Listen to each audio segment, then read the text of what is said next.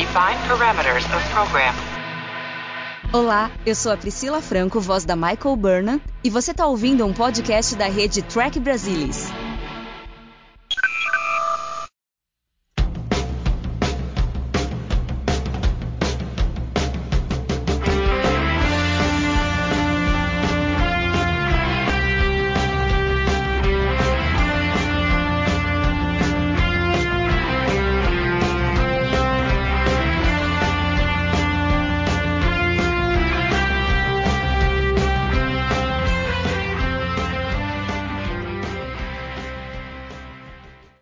Sejam bem-vindos ao Balde do Odo, o podcast da rede do Trek Brasilis para falar sobre a melhor série de Jornada nas Estrelas, Star Trek Deep Space Nine. E hoje nós vamos falar sobre o 11º episódio da terceira temporada, Past Tense, parte 1. Estão aqui hoje para falar comigo sobre esse episódio Luiz Castanheira. Boa noite, Luiz. Boa noite a todos, gente. Bom estar aqui. E hoje temos uma participação mais do que especial, o nosso querido Juninho do Trek Brasilis, Murilo Fongrol. Oi. Mari. Oi, Castanha. Juninho é. Pô, esse aí, esse apelido eu nunca tinha recebido. Mas muito, muito, muito feliz de estar aqui por uma série de motivos. Primeiro, que eu sou um ouvinte e fã assíduo do balde do Odo. Tô sempre curtindo o balde, então muito legal estar aqui pela primeira vez. Segundo, que eu vou ter que ser obrigada a concordar com o começo do episódio, dizendo que é a melhor série de Star Trek, de Space Nine, e é rara a oportunidade que eu tenho no TB de falar de Deep, porque o meu podcast, um é de Star Wars, outro é da série clássica. Então é, é rara as oportunidades que eu tenho para falar de Deep. Então cada oportunidade é muito boa. E também que eu sou muito fã do Castanha e da Mari. Então é mais um motivo para eu estar muito feliz de estar aqui no Balde do Odo. Muito bem. E aí hoje, o episódio de hoje, né? A gente vem numa sequência de alguns episódios bem mais ou menos, mas agora, felizmente, hoje temos um episódio muito bom para conversar e ainda é a primeira parte, depois daqui 15 dias a gente vai ter a segunda parte. Os créditos do episódio já começam extremamente bem, né? Porque a história do Ira Steffenberg e do Robert Hewitt Wolfe e o roteiro do Robert Hewitt Wolfe. E aí depois ele foi, ainda foi dirigido pelo Reza Badi. Diz aí, vamos começar então com o nosso convidado especial, Murilo. Você não deve, assim, você não deve, não deve fazer muito tempo que você assistiu esse episódio pela primeira vez. Quando você começou a assistir assim Deep Space Nine, você já tinha lido sobre os episódios, tal, ou foi sendo assim tudo tipo meio que novidade e você foi se surpreendendo com o que ia acontecendo? Né? Por exemplo, nesse daqui, você já sabia toda a história ou quando você viu foi tudo assim novidade para você? Não, foi tudo, foi tudo novidade. Eu devo ter assistido esse episódio a primeira vez, quando eu vi Death Nine a primeira vez, eu vi tudo em ordem. Foi, vai fazer o quê? Uns, eu sou ruim de matemática, uns sete anos que eu vi a primeira vez. E eu gostei muito. Eu lembro que eu tinha uma coisa assim: assisti primeiro a série clássica, depois TND, depois fui assistir DS9. Eu tinha uma ideia de puta que ali é um episódio duplo, então vem coisa. Legal, apesar de TND de ter uns duplos assim, que é. Vou te falar também. Mas eu tinha essa impressão que vem duplo, então, alguma coisa pelo menos diferente vai vir nesses episódios. E Past Tense é um grande episódio, grande episódio, e desde a primeira vez que eu vi, me impactou por uma série de sentidos, assim. Eu não vou dizer que ele é presciente, mas ele conversa muito, inclusive, com a Califórnia dos anos 90 ali, onde estava produzindo a série, o período que estava produzindo a série, que a Califórnia é um lugar com muito mendigo, né, com muito morador de rua, e que esses problemas uh, sociais já eram muito presentes nos Estados Unidos naquela época. E, lamentavelmente e assustadoramente, é muito presente até hoje nos Estados Unidos essa situação social. Mas um episódio que funciona muito bem por expor muito essa situação. Porque Star Trek, ela sempre pega o monstro da semana, a unidade gasosa que representa o entendeu? Eles sempre camuflam de uma série de coisas para passar a mensagem que eles querem passar.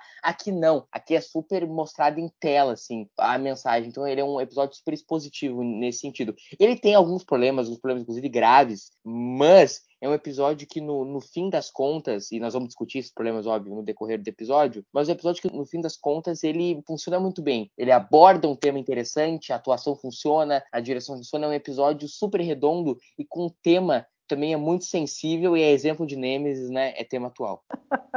É, você deu uma boa resumida aí com relação ao tema do episódio. Eu, eu, acho que realmente ele é extremamente atual. E aí a gente pega que esse episódio é de 1995 e, e ele se passa, o, o Cisco, Bashir e a Dax voltam no tempo para 2024. Então eles, eles lançaram 29 anos no futuro, imaginando ali como que a Terra estaria naquele momento, teriam ali mais quase 40 anos para primeiro contato. Então, quer dizer, como que a Terra que eles imaginavam de 95 chegou até a federação ali em 100 anos, digamos assim. Então, é interessante na época eles projetaram 30 anos no futuro, e aí a gente chega agora e encontra ainda as, a mesma situação que eles projetaram da época que eles projetaram para frente. E é interessante que toda ali a equipe de roteiristas, eles sempre tiveram essa inspiração do que estava acontecendo, principalmente ali Los Angeles, tudo, e colocavam nos episódios de Deep Space Nine. E esse daqui não é um, uma exceção. Aliás, é um que fala explicitamente dessas coisas. Castanha, como que você viu essa questão? Porque, como o Murilo falou, assim, Jornada nas Estrelas sempre tratou de questões sociais, mas era sempre meio assim, como você mesmo falou no GDE, que você escreve lá, em geral é, até, é tudo meio contado através de alegoria, aí utiliza alienígena, né? A gente vê aqui ah, os bajorianos e os cardassianos, então tem aquela coisa dos nazistas com os judeus, né? Ele não fala explicitamente isso, mas a história é contada e você percebe que tem esse paralelo. Aqui não, aqui os caras devem descem ali em São Francisco e tem aquele santuário. Mais direto do que isso não poderia ser. Né? Eles fazem um alerta, eles pensam no daqui a 30 anos, como é que será o nosso mundo daqui a 30 anos? Eles pensam nesse futuro e literalmente descem nesse futuro, utilizando o esquema ali de, de viagem no tempo, para oferecer um alerta, um conto cautelar e apesar disso ser uma fórmula um pouco fadada ao fracasso, se parar para pensar, né? Porque às vezes fica meio over the top. Eu acho que esse episódio é surpreendentemente sutil de, de modo geral. Ele mostra as coisas, ele fala ali, via o Cisco falando sobre o Bashir, a gente vê a situação que fica clara rapidamente, mas é, tem umas sutilezas interessantes, por exemplo, o como. E é engraçado, né? Quando eu vi o episódio pela primeira vez, eu achava que o Bashir era branco. Uhum. Eu não me ligava que o Bashir não é branco. Né? Com o tempo eu percebi, ah, tá, tá, tá, entendi. Mas esta a primeira vez que eu vi, eu falei, não, mas o Bashir é branco. Não, não é não. Então você vê os dois, os dois, digamos, de pele escura, vão ali para o santuário e a Jadzia vai lá com aqueles yuppies, aqueles como é que a gente vai chamar? Em determinado momento, dá até um ar aquela uma, uma, esquerda meio distante assim do povo, meio distante da luta de classe, né? De vez em quando chama de esquerda caviar. Eu olho para aquele pessoal que ele tá, tá orbitando, já dizia, o, inclusive o cara tem uma cara meio David Bowie. Eu penso nisso. Ou seja, eles foram para o santuário e ela foi achada nas mesmas condições e de alguma maneira ela conseguiu ir para um encontrar um milionário ou bilionário, nem sei. E na boa enrolou o cara, arrumou um cartão, forjou alguma identidade ali e a vida que segue. E no que é apresentado, eu acho surpreendentemente pouco panfletário, assim, no, é, são ditas as coisas, são feitos os comentários, as coisas são apresentadas, mas nada dali me incomoda, assim, nesse sentido, né? Que meio que você não tem alegoria, você não tem nenhuma indireção, você quer ser direto, e você, não, meu Deus do céu, isso vai ser um desastre. Pelo contrário, o episódio funciona muito bem. É, a gente fala presciente porque os postos de trabalho vão definhar pelo jeito. A gente, naquele momento, não se falava ainda da inteligência artificial, mas agora já se fala. E o que, que isso vai fazer com esse pessoal aí que não tem trabalho? Vai ter algum tipo de, de renda universal? O que, vai ser feito com eles? sem assistência médica, porque ali existe a questão da assistência médica ali, porque eles colocam os caras que não têm teto, que não têm emprego, e colocam um monte de doente mental. Você chega a citar isso no texto e mostra o cara lá, provavelmente um esquizofrênico, falando ali aqueles clássico profeta urbano. Então colocam isso no mesmo balaio. Então isso é uma coisa que não foi embora. E é engraçado, o Arabé meio que se inspirou, ele via os pedintes, os mendigos e sem teto, sem emprego, quase que como parte ali do cenário do turismo local. Uma coisa um pouco absurda, você acaba achando que tem alguma coisa ali em termos de, de contação de história, e de fato tem. E de fato, pouco tempo depois, ou, ou, ou quase simultaneamente, eu não sei se foi o. Agora, eu reli, mas eu não vou lembrar exatamente se foi a, uma Câmara de Vereadores de uma das cidades, da própria Los foi Angeles. O prefeito, é, o prefeito de Los Angeles. Estabelecer alguma coisa parecida com os santuários ali. Na manchete, eles estavam ou escrevendo ou já produzindo o episódio. Então eles estavam muito sintonizados naquilo ali. E é um problema, como eu disse, antes de ser presciente, é um negócio que não foi embora ainda. E é uma é. coisa que vai ter que ser lidada de alguma maneira. E é uma coisa muito assustadora se parar para pensar. A falência previdenciária de diversos países, menos empregos, cada vez menos, menos postos de empregos, o papel que essas inteligências artificiais vão ter, é uma coisa que não vai embora e talvez seja talvez até mais apocalíptico do que aquilo ali. Então é, é meritoso e, e por incrível que pareça, é, não é tão mão pesada como a gente poderia esperar em primeiro momento. Eu acho bem legal mesmo o episódio. Depois desse tempo todo, ainda acho muito legal. É, eu acho que ele discute diversas coisas aqui que são pesadas, que a gente vê isso daí do Aira falando, que ele estava andando na rua e aí ele viu moradores de rua por toda parte se misturando aos turistas, só que os turistas andam como se aquelas pessoas não existissem, como se elas fizessem parte, Exatamente. parte do, do cenário, como você falou, mas realmente não os enxerga. Tem um livro do Neil Gaiman, que para mim é o melhor livro dele, que chama Lugar Nenhum, e que trata exatamente disso.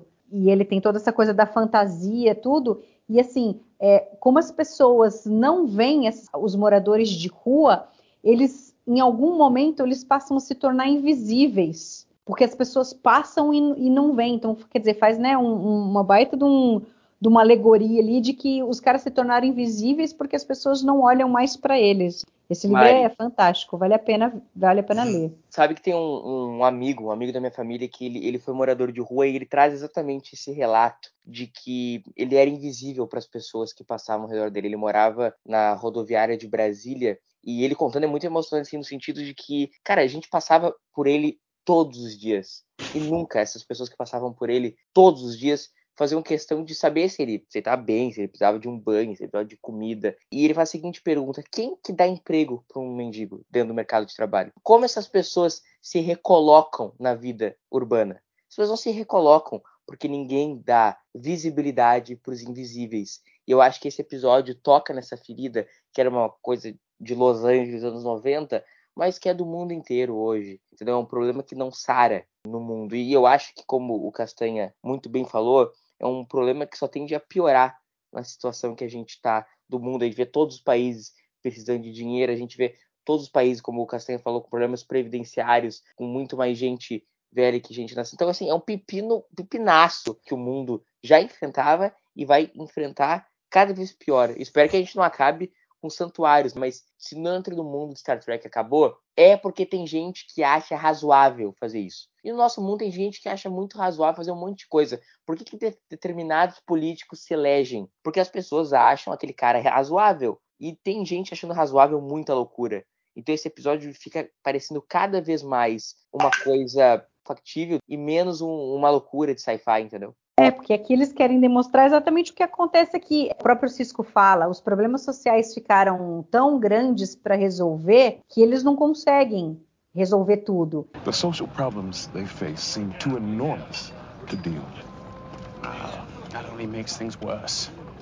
Causing people to suffer because you hate them is terrible.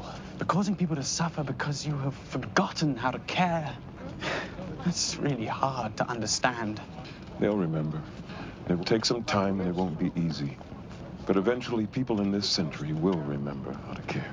E aí é meio que eles estão assim jogando por baixo do tapete. Ah, vamos colocar essas pessoas aqui, vamos tirá-las ali da vista porque não é uma coisa bonita de se ver gente morando na rua. Aí a gente deixa eles se virarem lá dentro para tentar achar um lugar para viver, a gente dá uma comida para eles, só que os problemas ali dentro são grandes demais para poder se resolver, né? Eles simplesmente jogaram a poeira para debaixo do tapete, mas não adiantou nada, porque daí você só criou problemas. Claro que daí isso acaba sendo o estopim da rebelião e tudo mais, e que daí faz com que as coisas se encaminhem aqui em Deep Space Nine, ou no universo de jornada, melhor dizendo, né? Se encaminhem para uma solução é, melhor, porque as pessoas começam a enxergar as coisas de uma maneira diferente. Né? Agora, a, a, questão dos esquizofrênicos, do pessoal com distúrbio mental, também é uma coisa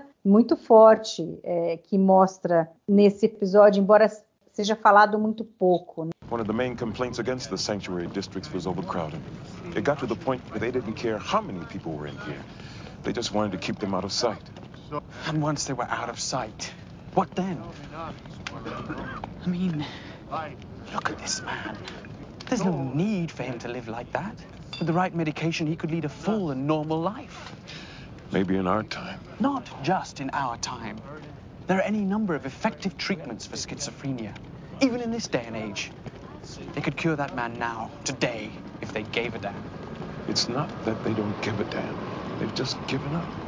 Eu gosto da conversa do Bashir e do Cisco, né? Eles vão andando e aí eles vão falando sobre isso e é legal quando o Bashir fala, pô, mas agora essas pessoas não estão mais à vista e agora, né? Tipo, esse homem aqui, ele com um pouquinho de, de, de, medicação ele poderia ter uma vida normal. O Cisco quer falar, não, não, mas você não pode comparar com o nosso tempo. E o Bashir fala: não, não, não. Nessa época tinha como se tratar. É uma questão de querer, das pessoas se importarem e fazerem alguma coisa. E a gente vê que é isso mesmo. É muito atual. Então fica até uma coisa às vezes meio pesada quando você pensa que os caras escreveram isso 30 anos atrás porque eles viam isso há 30 anos atrás e agora a gente passou 30 anos e a gente continua com as mesmas questões. Complicado. é, Agora, eu gosto também, assim, é, principalmente do Bashir e do Cisco, colocam os dois, assim, numa posição. O Cisco é o cara que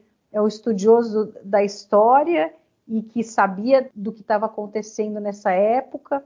O Bashir é o cara que não queria saber, porque é o, é o cara idealista, é o cara que abraça tudo o que a federação representa e não consegue enxergar como que as pessoas conseguiriam viver nos tempos passados. Ele até é uma coisa meio ingênua, assim, e eu gosto dessa interação dos dois. Como o Cisco vai ali conversando com o Bashir, explicando o que está acontecendo, e o Bashir incrédulo, ele não consegue na cabeça dele como que isso pode acontecer. Né? E acho que junta um pouco pelo fato dele ser médico, a dificuldade que ele tem de não ajudar uma pessoa, mesmo que eles não pudessem fazer nada no primeiro momento para não mudar a linha temporal. Eu acho que o par deles é interessante, né? Primeira vez que eles são emparelhados assim de verdade, eu acho que eles trabalham muito bem juntos. O que é interessante nesse cenário, eles estão muito mais relaxados do que as pessoas normalmente vestidas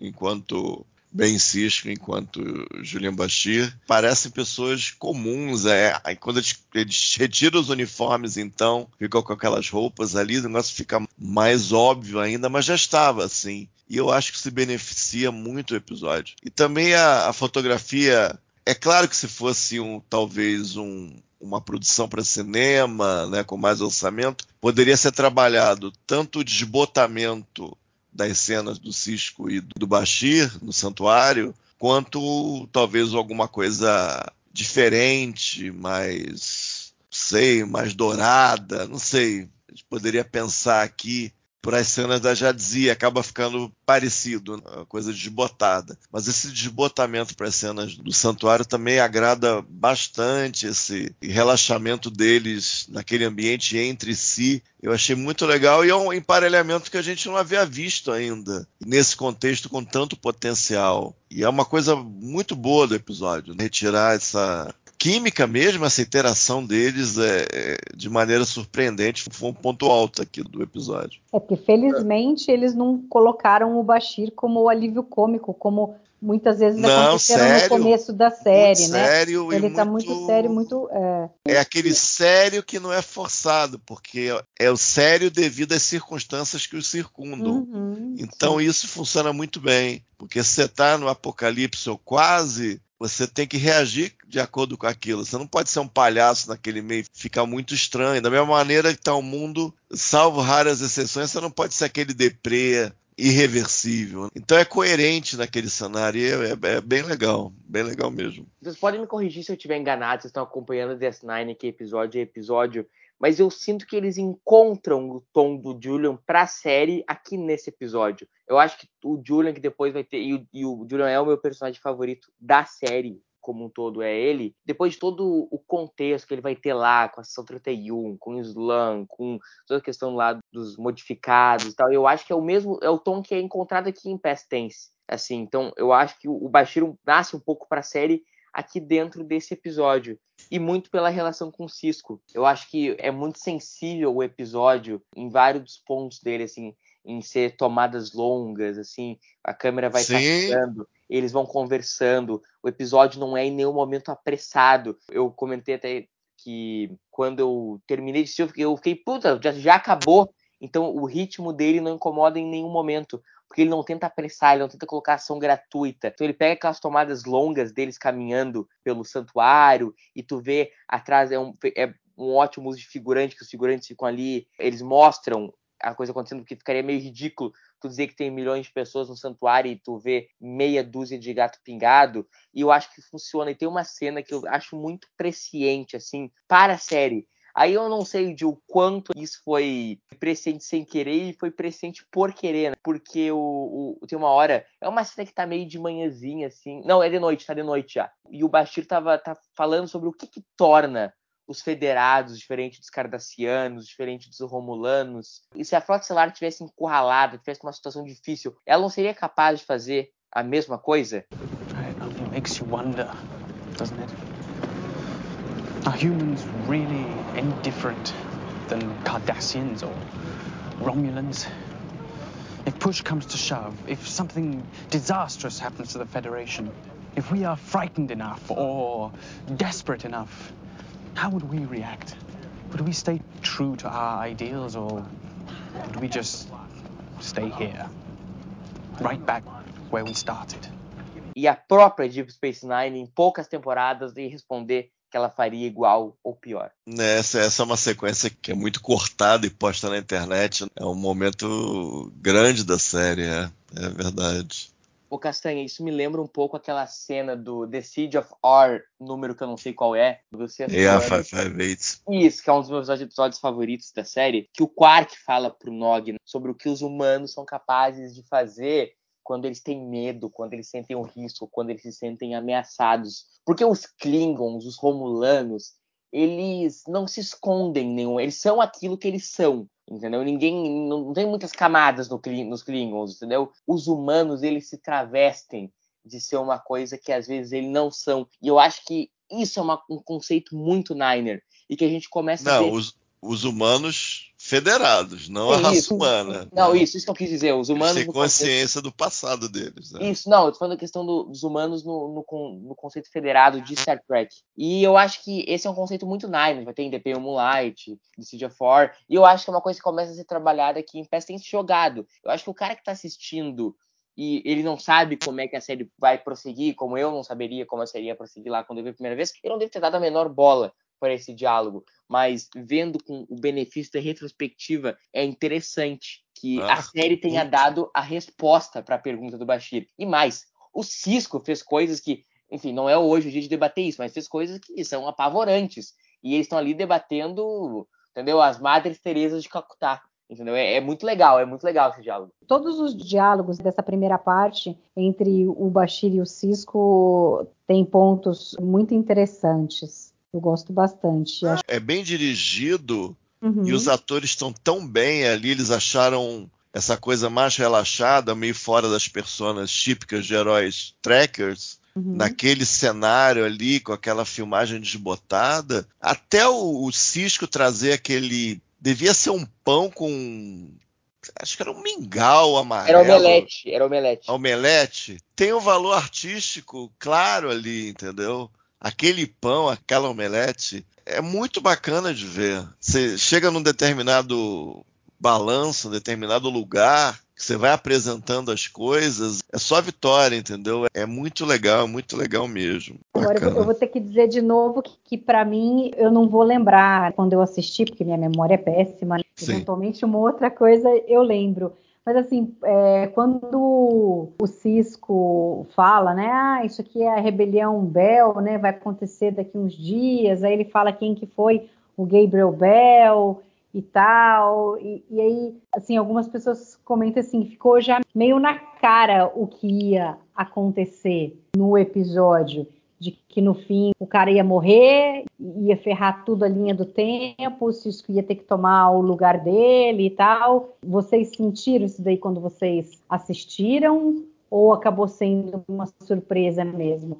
Assim, e mesmo que tenha sido meio telegrafado tudo, assim, de antemão, eu digo que eu não vejo um problema isso, porque a história toda é contada de maneira muito interessante. Quer dizer, mesmo que você sabe o que vai acontecer, você sabe que no fim das contas a linha do tempo será preservada. Eu acho que o modo como a história foi contada faz diferença. Né? Mari, é uma das coisas que, não vou dizer que me incomodam no episódio, porque tem uma coisa que me incomoda fortemente, depois a gente vai discutir, mas eu não seria a decisão que eu tomaria, por isso que eu gosto mais da parte 1 que da 2. Não que eu não gosto da 2, é que assim, tipo, eu amo a 1 e gosto da 2. Não seria a decisão que eu, Murilo, teria tomado para a sequência do episódio. Eu acho que ficou muito telegrafado eu preferia que eles talvez acompanhassem todo o desfecho do Gabriel Bell, de toda a situação, mas não vou eu ensinar a Arabera a escrever um episódio. Né? Então, se, provavelmente a decisão dele é muito melhor que a decisão que eu teria tomado do episódio que eu teria feito.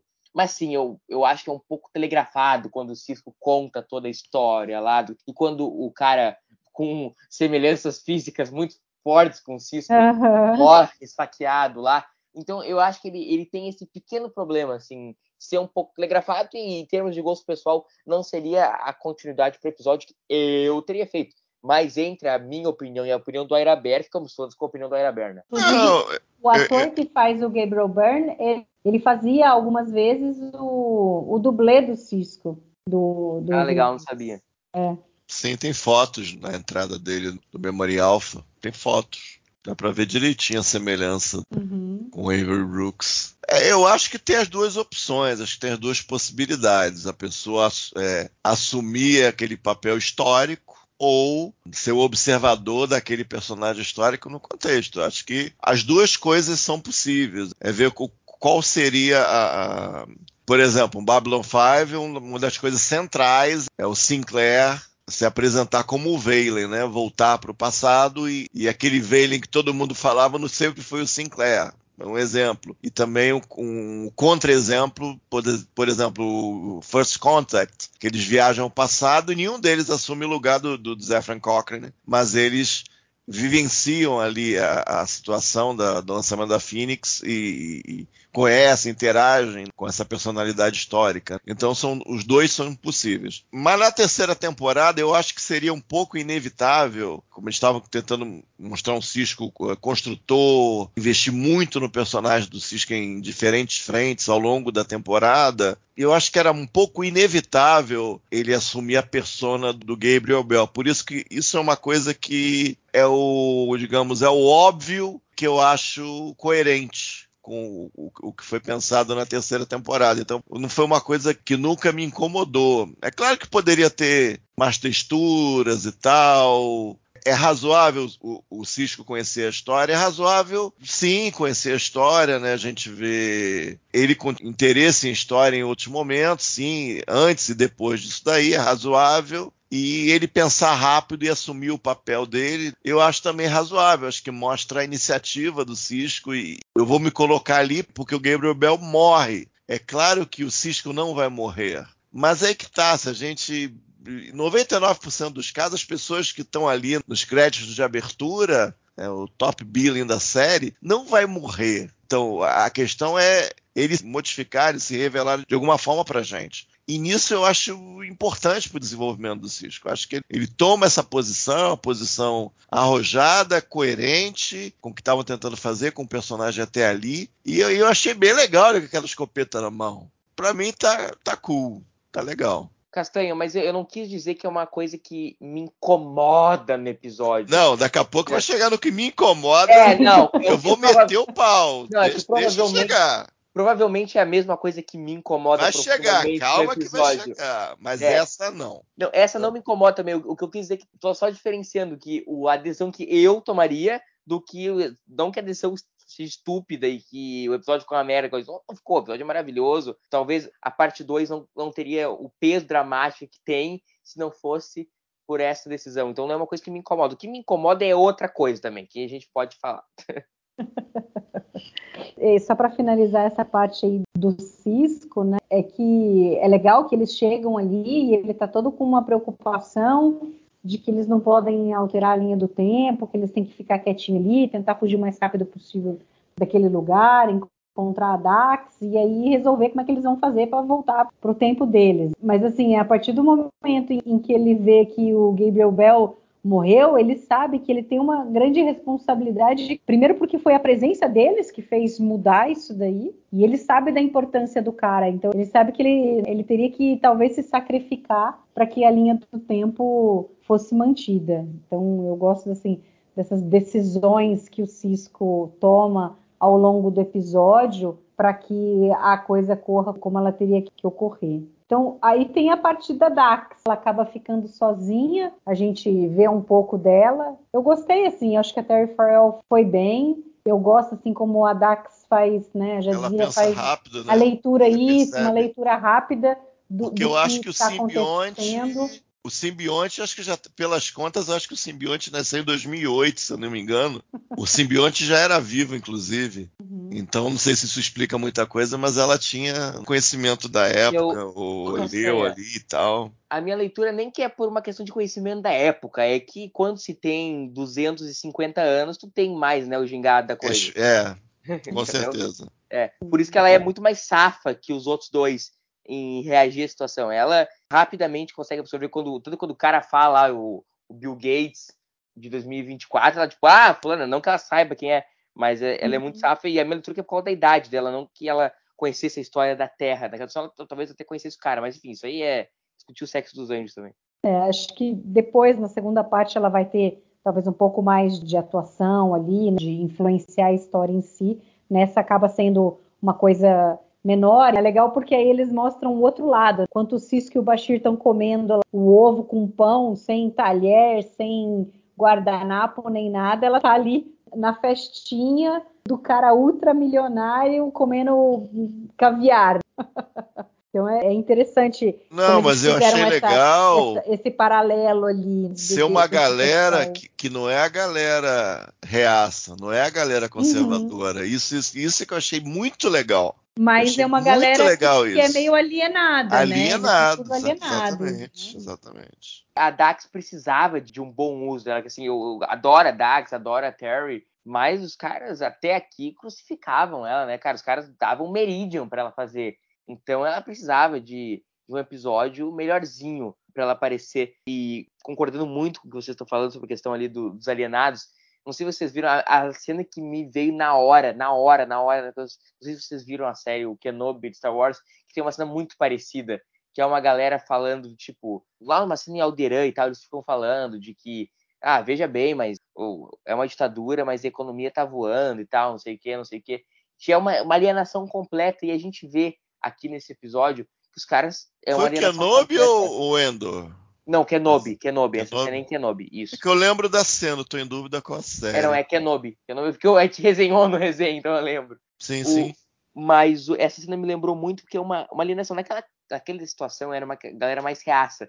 Aqui é uma galera, como o Castanha brilhantemente definiu, uma esquerda mais caviar, que eu acho que também é muito presente dessa galera hoje, que é discursa, discursa, discursa mas não vive aquilo, não tá com a galera que tá sofrendo, não faz nada de realmente relevante pela galera que tá sofrendo. Fica comendo caviar enquanto dá uma palestra sobre os problemas daquelas pessoas. Mas ajudar, ajudar, pegar junto, não pega. Então, é mais uma questão presciente do episódio e, e é mais. Não, uma... e, e, é falado na coisa dos santuários. O cara descreve os santuários, aí a Dax chega, ué, mas é para ajudar, por que, que, tem uma cerca em volta? O cara fica caladão, né? Ou seja, o cara não tem a menor ideia do que não, tá rolando. É, por isso que eu acho que não, não, não, não, vejo eles muito assim como uma esquerda, não. Talvez não sejam ultra-reacionários, mas eu acho que eles pendem muito mais assim por uma coisa mais fútil, entendeu? Os caras não estão ah. muito ligando para o que está acontecendo no mundo, desde que eles estejam podendo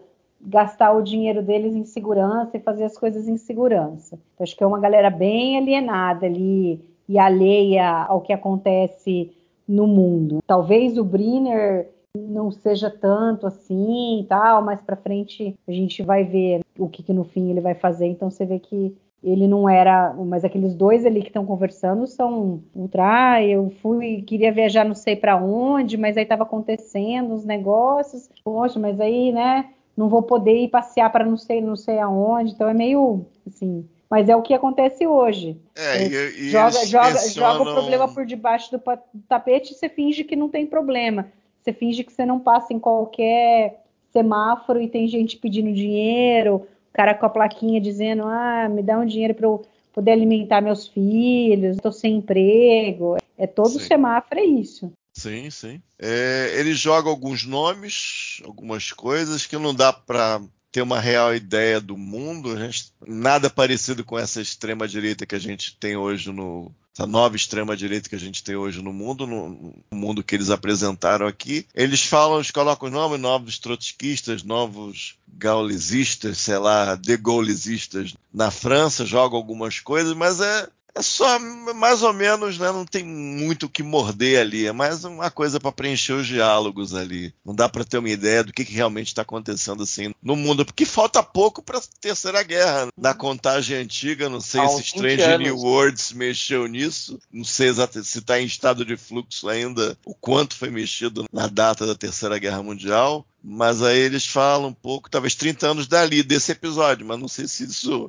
mudou muito. Né? E eles mencionam uma coisa aqui, uma coisa acolá, mas não dá para ter uma noção muito além disso da. É, acho que eles querem que tá mostrar que, né? que, em outros lugares já está tendo alguma manifestação, quer dizer, é. não é só ali nos Estados Unidos que você tem essa situação e que aí a rebelião do Bel que está para acontecer é algo para a história ali é, dos Estados Unidos foi algo forte, mas que isso era algo meio que pelo mundo inteiro estava acontecendo. Tem as, né? versões dos outros lugares, provavelmente. É, porque para a Terra passar do que ela era naquele momento para um estado em que ela iria entrar para a federação, você tem que acabar com as fronteiras ali. Não dá para ser mas aquela coisa polarizada e tal. Aí o negócio vai virar uma escala maior. O que hoje a gente tem aqui na Terra, a relação entre os países, isso vai virar relação entre planetas. Essa é. escala que Jornada nas Estrelas faz. É, no final tem uma coisa que eu vou, vou tentar falar disso no final, uhum. assim, que o Aira comenta sobre o Roddenberry e tal. Vamos falar das coisas ruins ou não? Posso adivinhar qual é o teu problema, Castanha? Que ver se é o Cara, mesmo que o meu. É o seguinte. Não, é... deixa eu adivinhar, deixa eu tentar adivinhar, ver se é o mesmo que o meu. Tá, não, fala, pode mandar. É o show de horrores de Technobabble da Viagem no Tempo, é isso? Whatever the answer is, it's not in the log. The only unusual thing it recorded was the variance in the annular confinement beam. But you corrected for that. It was a simple adjustment. The beam was just reacting to the accumulation of chronoton particles in the ship's hull. Chronoton particles? They're emitted by the cloaking device. They sometimes become lodged in the ship's ablative armor matrix. But we've used the transporter many times since the cloaking device was installed. There's never been a problem before. I don't know why there should be one now. Eh, é, é claro que qualquer episódio que a gente inevitavelmente a gente compara com City on the Edge of Forever, não por ser um episódio grande de jornada. Tem episódios grandes de jornada que você não necessariamente compara com City on the Edge of Forever, mas esse aqui tem muitos paralelos. Não que The City on the Edge of Forever tem as coisas que você tem aqui.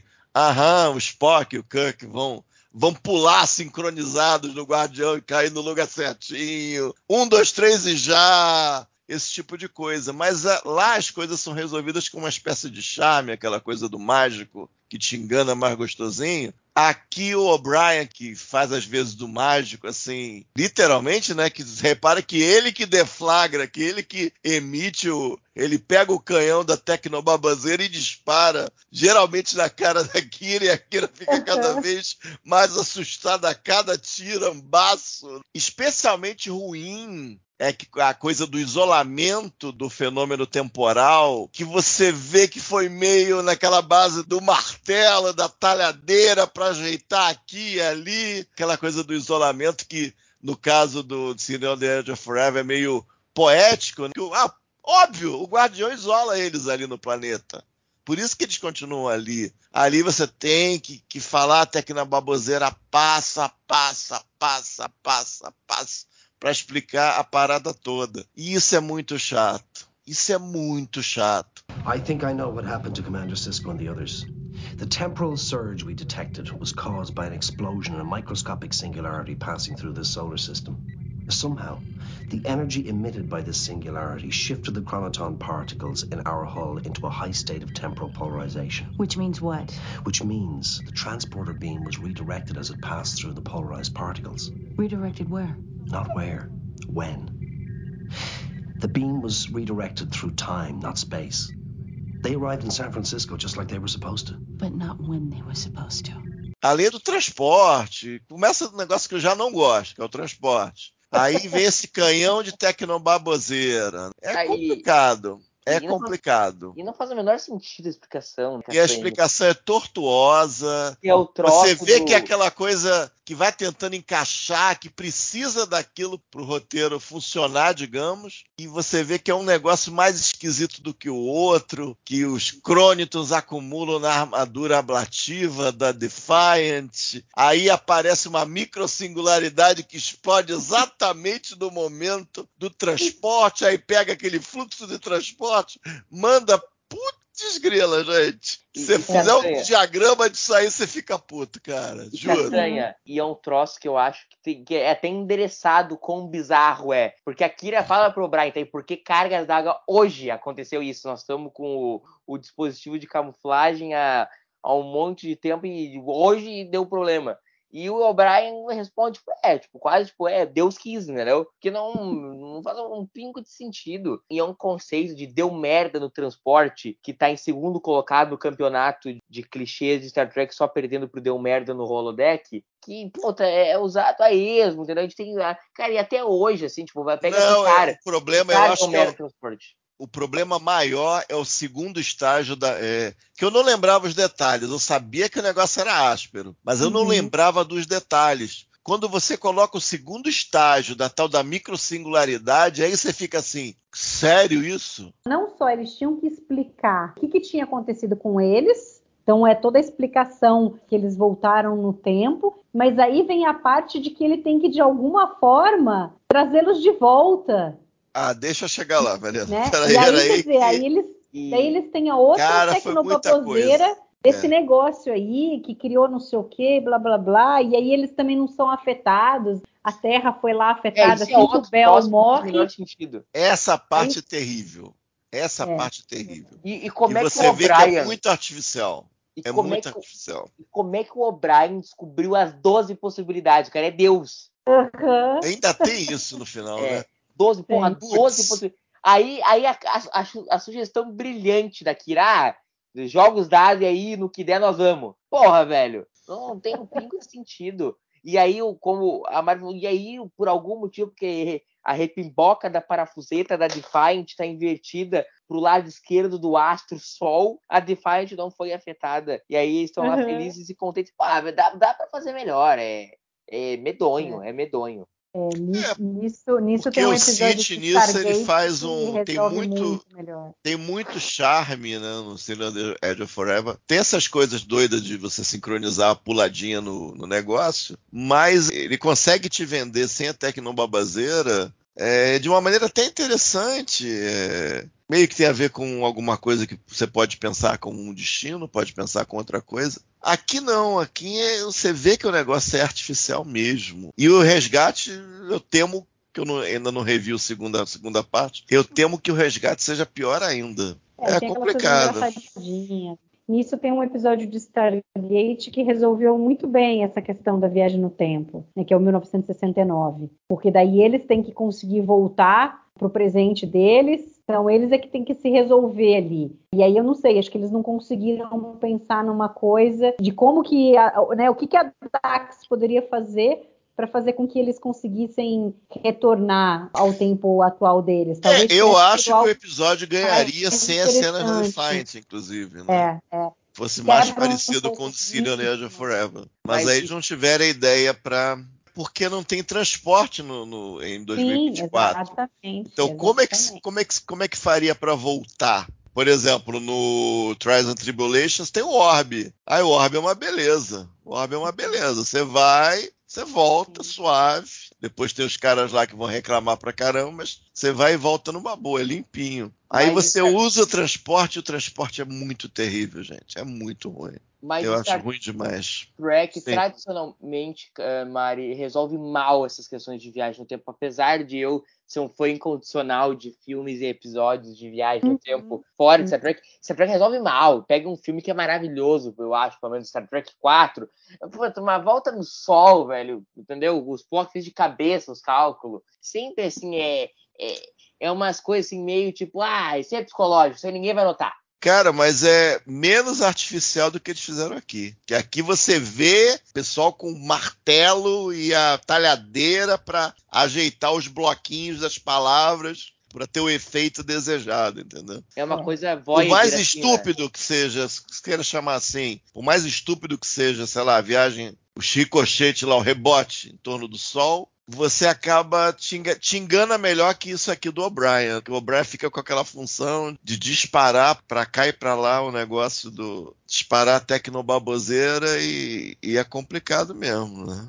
É, é uma coisa bem Voyager, assim, tipo, vamos inverter a polaridade que resolve. É bem, bem, bem ruim, cara. E, infelizmente eles não tiveram nenhum. Eles não, não é conseguiram. Muito longo, né? É muito um, longa, uma explicação um arcabouço é para contar essa história, porque você repara que a maneira que eles vão. Porque eles irão e eles voltarão. Isso já é decidido, já, a priori. Você precisava do mecanismo para eles irem e para eles voltarem. Eles não conseguiram um arcabouço que fizesse isso de uma maneira mais mais interessante. Essa maneira foi uma maneira ruim. Porque é só ir e voltar. Não é você tentar explorar paradoxo, segundas chances, bifurcações. Não é exatamente por isso. É, é, visitar aquele lugar, ter a história. Eles vão tentar manter a história da melhor maneira. Tudo indica que a história, eles faziam parte da história, que é, é o entendimento padrão quando acontece esse tipo de coisa. Que eles sempre fizeram parte da história. Entendeu? Então o problema realmente é o enviar e o trazer que é meio chato mesmo. O Castanha, talvez se eles tivessem encontrado uma outra solução, por exemplo, e até uma contradição que eu vou falar agora para um Niner, mas eu não sou lá o presidente do fã-clube dos episódios dos profetas em DS9. Mas se tivesse sido uma viagem feita pelos profetas, que o Cisco precisasse passar por aquele momento, para a sua jornada, e os profetas que mandaram, talvez ficasse mais palatável, entendeu? Que os neutrinos verdes do lado esquerdo da Defiant que colidiram com a repiboca da parafuseta dos astros lunares, não? É, viagem no tempo você pode você sempre vai pensar em DS9 em usar os profetas. É, Mas usando ou não, o que eles fizeram foi ruim. Então, é meio que podia ter sido melhor, bem melhor. É realmente é funcionariam mais para frente, talvez, porque até agora, né, eles É, não, e nesse não, momento não, não seria legal, não, é, não seria né? legal. É, não seria legal porque o Cisco ainda vai evoluir nesse papel dos profetas, Sim. entendeu? Para eles mandarem uma visão. Nesse momento isso, isso seria soaria muito falso. Uhum. Sim. muito mais fácil do que ele assumir ali o papel do Gabriel Bell com a escopeta na mão. É, porque poderia Entendeu? ter uma coisa assim, ah, foi um acidente mesmo do teletransporte, de toda a situação lá, blá blá blá, eles voltaram para o passado, ninguém consegue descobrir como fazê-los para trazê-los de volta. Aí, de repente, os profetas em algum momento poderiam interferir, então, porque eles precisavam do Cisco naquele tempo, certo? Para proteger Bajor e tal. Então, talvez ali fizesse sentido. Mas nesse momento Não, agora mas o seria... ideal seria eles voltarem pelos próprios meios de alguma maneira. Mas Sim. é, mas usando o transporte é difícil mesmo. É. É, é, é que meio difícil, alguma né? coisa. Talvez teria que ser uma coisa mais longa, eles ficassem mais tempo ali para dar conseguir. É, com Também ia ter que o, você você repara, povo. por É. exemplo, se você fizer o contraponto com o episódio de Voyager, que foi algumas temporadas depois, você repara que o que eles fazem? Eles mandam uma nave temporal lá para Los Angeles. Então eles meio que, ah, já tenho a tecnologia ali. Então Uhum. problema para voltar eu não vou ter. É uma forma meio diferente de pensar. Aqui eles tentam deixar o negócio limpo, mas a maneira escolhida no final também foi ruim. É que, é que o, o foco era toda a história na Terra é, em Exatamente. 2024 e não ali o, que estava acontecendo com a Defiant e querer explicar o que aconteceu com eles, onde eles foram parar e tudo mais. Então aí no fim, acho que o foco foi tão grande ali para você criar uma história boa, desenvolver algo interessante em 2024, daí lá no, no século 24 eles não conseguiram o mesmo ritmo, né? a mesma É qualidade bem, de, bem. de escrita. Mas, mas tem momentos aí difíceis. tem uma outra aí. coisa Sim. bem esquisitinha assim, é logo no início o Quark aparecendo para falar com o Cisco. Eu Tem gosto muito nada a ver, É a né? cena do Tipo, resíduo do Schumer, mas eles faziam isso às vezes. Né? É, só pro Armin Shimmerman aparecer. É. Eu confesso, Mari, que eu gosto dessa Gosta. cena do Quark, porque É, tem É no continuidade. né? isso Tem tá fazendo, continuidade. tá fazendo Nesse um- uma ligação com, com o dedinho radar e depois, por outro ponto de O vista, Cisco pega o, ce- o cetro, aquilo ali podia ser a cópia do cetro do, do Nagus. é, e- é Então no, com- ele interagiu com o Nagus. é no começo do episódio, entendeu? Então não é algo que atrapalha necessariamente o episódio. Dois, mostra muito quem é o Nagus, mostra muito quem é o Quark dentro da estrutura da DS9 e ele dialoga sutilmente com a conversa do episódio. Porque, tudo bem, o que eles fizeram, gostando ou não, é uma forma de corrupção. A, a federação vai livrar o cara lá porque, porque é sobrinho do Nagus. E eu não estou entrando no mérito, mas essas pequenas concessões que eles fazem que depois vai surgir lá na conversa do Bashir com o Cisco, de aqui foi uma pequena concessão feita. Serão feitas grandes concessões à moral quando se fizer necessário, quando a frota for encurralada. Então eu não acho uma cena assim, sabe, Mari, tão solta. Eu acho que ela dialoga com o episódio e é pequena, assim, não é gratuito. Então eu gosto da cena, mas tudo bem ser a voz isolada. Não, não é, não é. Dá para defender nesses termos. E a segunda regra que ele cita eu acho legal. Eu acho que você não pode livrar um peixe da água. Ele podia, pode estar falando do sobrinho do. É, é um nome engraçado também, né? Bolongo, um negócio assim, um nome engraçado do, do sobrinho do Nagus. Ele fala, mas lembre da regra tal, tal, tal. Ah, você não pode salvar o, o peixe da água, um negócio assim. É, pode estar falando do bandido que nunca vai se regenerar, pode estar falando de outra coisa. Dá para defender nesse sentido, mas aí que vem a outro problema, né? que é aquele problema que a gente sacaneia de tempos em tempos. O que, que acontece quando vai todo mundo na Defiance? Quem fica comandando a estação? É o Morn? É o Quark? Quem será? Pois é. Eu Quem eu será, me perguntei né? como é que o Quark tem acesso aos troços subespacial de Ah, segurança. mas esse eu né? sei. Ele É. tem o bar dele, ele abre ali, tem um negocinho, ele abre, e ele tem uns pinos, sei lá, uns.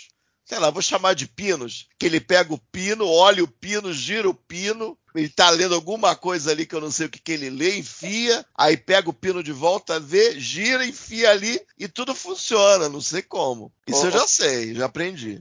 Tem vários níveis de segurança, né? Que ele É, consegue vários burlar níveis. é. Eu acho que era muito fácil de resolver esse problema que o Castanha aponta, que é eles estão indo para um simpósio da federação, que na verdade nada mais clássico de Star Trek, né? Sempre dá merda quando as pessoas estão indo e voltando de simpósio, né? De que proibiu simpósios na federação.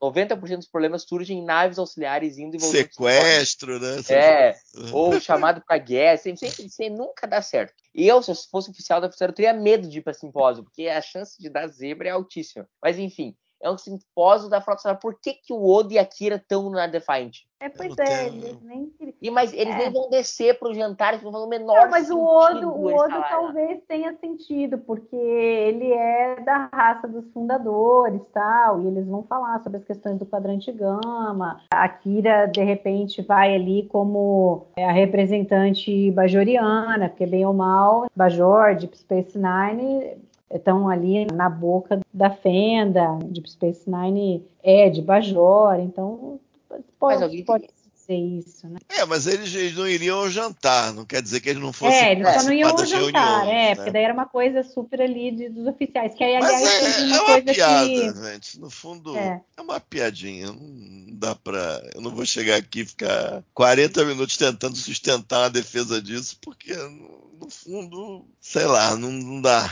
Eles querem ter a galera que eles pagam, tem que estar na nave e tal, pra ter uma história. e Paciência. Eu sei quem ficou na segunda. Agora, só se eu estiver confundindo muito a linha do tempo. Me fugiu o nome do cara lá, o chefe de segurança da Federação do Edington. É, deve ser o Edson. É, É, o Edson, ele não é tenente comandante. em É, o Edington Poderia ser. A gente nunca viu, Não. mas a gente. Não, mas por questão de patente, ô, ô Castanha, o, o óbvio diz que foi ele. É, deveria ser. Segurança tal. Resolveu Mas eu acho que é o. Mor, cara. Eu, eu tenho a ligeira impressão que é o Mor. O Mor chega lá, ele senta no escritório do Cisco, pega a bolinha dele, fica só fazendo embaixada e dá as ordens na galera. E sabe aquele painel que teve uma vez que o Quark e o Ron entraram ali por acidente? É, ele manda a mulherada entrar por ali pra falar com ele. É só por ali. O É, problema, o problema do Mor é que ele fala demais pra como liderar a nave, né? é, isso é um problema. Mas ele dá um jeito, ele tá fazendo uns cursinhos, ele para ser menos prolixo e tal, ele,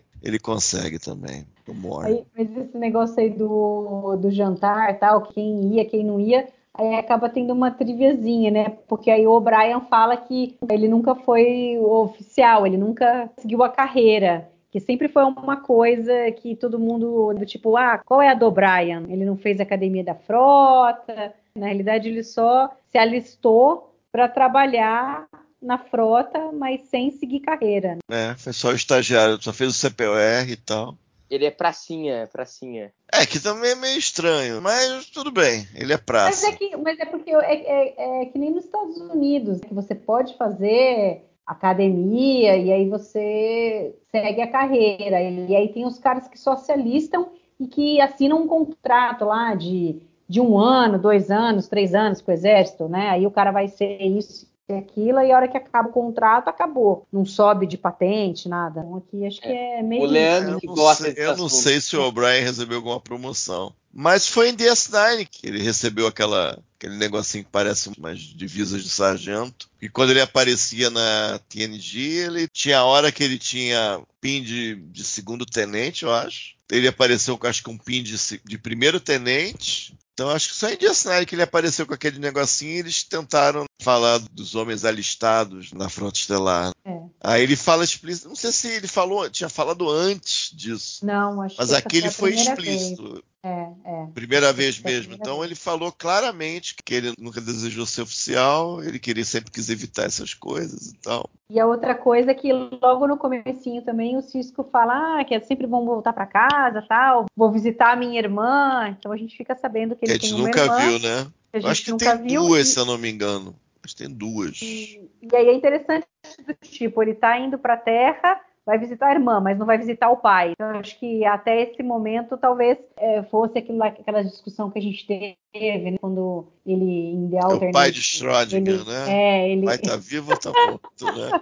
ele fala Enquanto você não Odo, visitar o restaurante, você não sabe se ele tá vivo ou tá morto. não sabe se ele tá vivo ou tá morto. É. Até esse momento eles estavam dando a, a entender que realmente o pai do Cisco era falecido. Até que resolveram é fazer louco. com que ele, na realidade, era vivo. Castanha, tem mais alguma coisa desse episódio que você gostaria de comentar? Você falou que ia falar mais alguma É, coisa. porque eu sempre falo que se eu fosse fazer duas séries de jornada, se me dessem a chave da Lamborghini, uma seria um reboot da TOS, da TOS, que arrumaram um reboot aí diferente, mas que eu acho legal, acho, eu vejo mérito, apesar de eu achar, eu sou rebooteiro mesmo, comigo é reboot mesmo. E a segunda coisa é porque é uma falha em jornada. Existe uma deficiência em jornada de dizer como é que as coisas chegam lá. Jornada mostra o antes mostra o depois, não mostra o durante como regra. Então eu fico pensando assim, é... o Araber fala, tem algumas citações na página do Memorial do episódio, que ele fala, ah, isso foi mais uma das coisinhas como Demaqui, como eventualmente seria a sessão 31, que ele discute jornada, como é que a coisa veio de cá e chegou lá. Quais foram os passos tomados. Então, uma série assim, uma série até histórica assim, me fascinaria, eu gostaria de ver, porque você percebe, por mais que tivéssemos o, o, a revolta do Bel e tal aqui, e talvez outros movimentos ao redor do mundo, na França e em outros locais, 30 anos depois, na cronologia, eu não sei até que ponto resiste com a chegada de Strange New Worlds, teremos a Terceira Guerra Mundial e isso atrasaria as coisas. Então tem pontos assim muito importantes que poderiam ser tocados para chegar lá teriam que ser todos eles, seria uma, é, um conjunto de condições necessárias, mas nenhuma delas seria suficiente. Essas revoltas aqui não são suficientes. A coisa do encontro com os vulcanos também talvez não seja suficiente. Talvez alguma coisa que aconteceu entre esse momento e, a, e o começo da guerra também seria fundamental, necessária, mas não suficiente. E coisas que aconteceram talvez antes de Enterprise que nós não vimos ainda, também seriam necessárias, mas individualmente não suficientes. Então, talvez ver isso tudo fosse uma jornada que eu gostaria de ver, enquanto eu estiver aqui nesse plano de existência. Porque eu acho que jornada é falha nesse negócio. Falhar, tudo bem, é. Aconteceram coisas extraordinárias para levar o, nosso mundo para o mundo de Star Trek. Legal. Mas o que, que realmente aconteceu? Tentar escrever uma história mais coerente a partir do que se sabe e levar isso à frente. Então eu sou meio fascinado com essa ideia e o Arabé disse nesses comentários que acredita nessas ideias também de certa maneira. E eu achei muito legal isso. Ele dá essa Nesse caso é nem uma cutucada no Roddenberry, é mais um comentário e uma encontrar um espaço para desenvolver, dar uma contribuição para o grande ethos aí de Star Trek. Né? E eu acho isso muito legal. Eu acho que é uma contribuição importante essas revoltas do Bell e nesse, nesse futuro próximo. E mesmo que a gente. O mundo ali não é bem o mundo, nosso mundo, né? A tecnologia não casa muito bem. Rede social, eles não, não tentaram nada de rede social, de não tem extrema direita ali, pelo menos não visível. Tem gente muito pobre, muito, muito, empobrecida, sofrendo muito. O pessoal da segurança é tão vítima quanto a galera que eles ajudam a cercar ali. Isso tudo é muito legal. Mas talvez se alguém conseguisse fazer uma série que colasse vários desses momentos, poderia ser uma série que seria original mesmo, porque não é característico de Star Trek. Então eu queria comentar isso porque Talvez um dia façam, quem sabe. É porque você vê que a Deep Space Nine não é sobre isso. Então eles não tinham como fazer o tempo inteiro. Então eles aqui deram uma contribuição para isso, né? Para aquela questão ali é, ah, não, a gente sabe como é a federação, a gente sabe como está hoje, mas como é que chegou de um ponto ao outro? Então é legal que aqui eles tentaram dar um pouco dessa contribuição, colocando aí a rebelião Bell, tal, como algo importante para as pessoas começarem a se importar com o que está acontecendo no seu entorno e, e, começar a mudar. É legal isso daí, mas seria interessante a gente ter mais coisas. Por exemplo, eu senti muito Enterprise ter terminado em um momento em quando ela poderia ser assim extremamente interessante, que seria a formação da federação, o começo ali, eles fizeram um setup interessante ali das relações, das ligações que o Archer fez com os andorianos, principalmente, com os vulcanos, e aí faltou ter essa parte. Eu sinto que, que foi uma pena, por exemplo, uma grande chance ali que eles desperdiçaram de fazer a continuação da série sobre isso. Infelizmente ela acabou sendo cancelada tal. Mas é muito isso mesmo que você falou, Castanha. A gente sabe como que é hoje, mas como que chegou-se a esse ponto, né? E é. você, Murilo, tem mais Não. alguma coisa que você queria comentar sobre o episódio ou sobre Eu... isso que o Castanha falou? Eu concordo muito com o Castanha. Eu acho que Star Trek é um, é um produto com um terreno muito vasto para fazer uma porção de coisas que às vezes eu acho que falta coragem para fazer. A gente vê, e talvez quando esse episódio for ao ar esteja até anunciado, coisas como Star Trek Legacy, e a gente vê, tipo, cara, tanta coisa mais do mesmo, sabe? Com uma franquia com tanta coisa legal, tanta coisa bacana para explorar, e é uma pena que seja feito tão, tanto mais do mesmo. Eu sinto que essa era uma série que eu gostaria de ver. Adorei ver uma The West Wing Track, assim, diria que é a coisa que eu mais gostaria de ver em Star Trek, uma série sobre a política federada, que certamente é muito rica. Então, enfim, Star Trek é um terreno muito vasto. E sobre o episódio, é um grandíssimo episódio, é um clássico de DS9. Não é perfeito, mas episódios perfeitos são raros, quase inexistentes. Então ele tem um defeito ou outro, mas mesmo assim a, as suas qualidades são muito superiores aos seus defeitos. É um episódio que, infelizmente, é muito atual ainda, quase 30 anos depois que a gente teve a sua primeira exibição. Espero daqui a alguns vários anos eu possa estar vendo com os meus filhos Pestense e dizendo que, que os temas que ele aborda são coisas do passado. Essa é a minha esperança, apesar de achar que a gente, infelizmente, não caminha para isso. Muito obrigado pelo convite. Imagina, agora a gente vai para a parte das notas. Castanha. É aquilo, quando a gente pensa nessa coisa da tecnobabazeira, principalmente eh, ligada ao transporte, realmente é complicado a gente. É chato o negócio. Mas é, tem coisas no episódio que eu gosto realmente demais, e vendo hoje eu,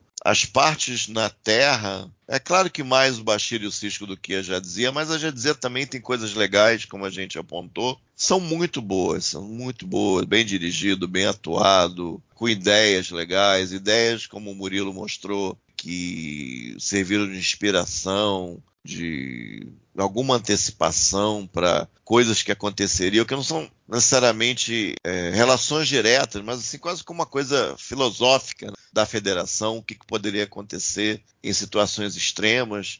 Mencionaram os cardassianos, mencionaram os, os romulanos. Eu, isso tudo é muito, muitíssimo interessante. Infelizmente, a gente tem esse arcabouço de tecnobaboseira que não é muito feliz. Mas mesmo assim, para mim, é um clássico da série. Para mim, eu mantenho as quatro estrelas tradicionais para esse. E você, Murilo? Aqui, não sei se você sabe exatamente, mas a gente faz a, a graduação das estrelas igual no TB, de 0 a 4. Tô ligado, tô ligado. Eu vou colocar nota 3,5, porque 4, na minha, óbvio, na minha ótica, em seja episódios perfeitos. Então, uh, The City on the Edge Forever, In the Pale Moonlight, Tempestry, Far Beyond the Stars, esses são quatro, mas eu dou um 3,5. Vou roubar, vou dar uma métrica que não existe, 3,75. porque ele é, um, ele é quase um 4 para mim. É um, um episódio assim fantástico, iluminado de DS9. Então fico aí com 3,75. Eu também vou dar 3,5 porque eu acho que eles tinham que ter resolvido melhor essa questão da tecnobaboseira ali. Eu acho que ficou forçado demais e acaba assim, não mancha o episódio como um todo, porque no fim a gente acaba prestando muito mais atenção e falando muito mais sobre a parte do Cisco do Bashir, né, principalmente, e um, e um pouco da Dax, mas eu acho que aí ele realmente não figura ali entre os episódios top, top, top de linha. Mas mesmo assim um, é um excelente episódio. Acho que ele faz muito por Jornada nas Estrelas esse episódio. Muito bem. Castanha, muito obrigada pelo bate-papo. Valeu. Ainda daqui 15 dias a gente volta para falar a segunda parte. Murilo, brigadão pela sua participação. Foi muito bom ter você aqui com a gente. Obrigado, Mari. Obrigado, Castanha, pelo convite. Sou fã de você, sou fã do S9, sou fã do podcast. Muito feliz de estar comentando aqui esse episódio que, pelo menos para mim, é sensacional. Valeu. E aí você estará aqui com a gente para comentar a segunda parte, obviamente. Eu sou um sortudo. Né? Você escolheu bem, você escolheu bem. E gostaria de agradecer a você que ficou nos escutando até agora. Não deixe de comentar sobre o que você achou desse episódio, das nossas opiniões. Pode ser lá na página do Trek Brasilis, pode ser lá no YouTube, na seção lá de podcast, tem todos os episódios que foram lançados até agora. E daqui 15 dias estaremos de volta para falar sobre a segunda parte de Past Tense. Valeu, pessoal!